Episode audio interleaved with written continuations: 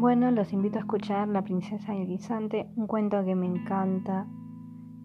Se lo hago escuchar a mi hija, no con mi voz, obviamente, sino por Spotify. Y bueno, como me tocó una tarea del colegio, quise hacer este cuento que me gusta mucho.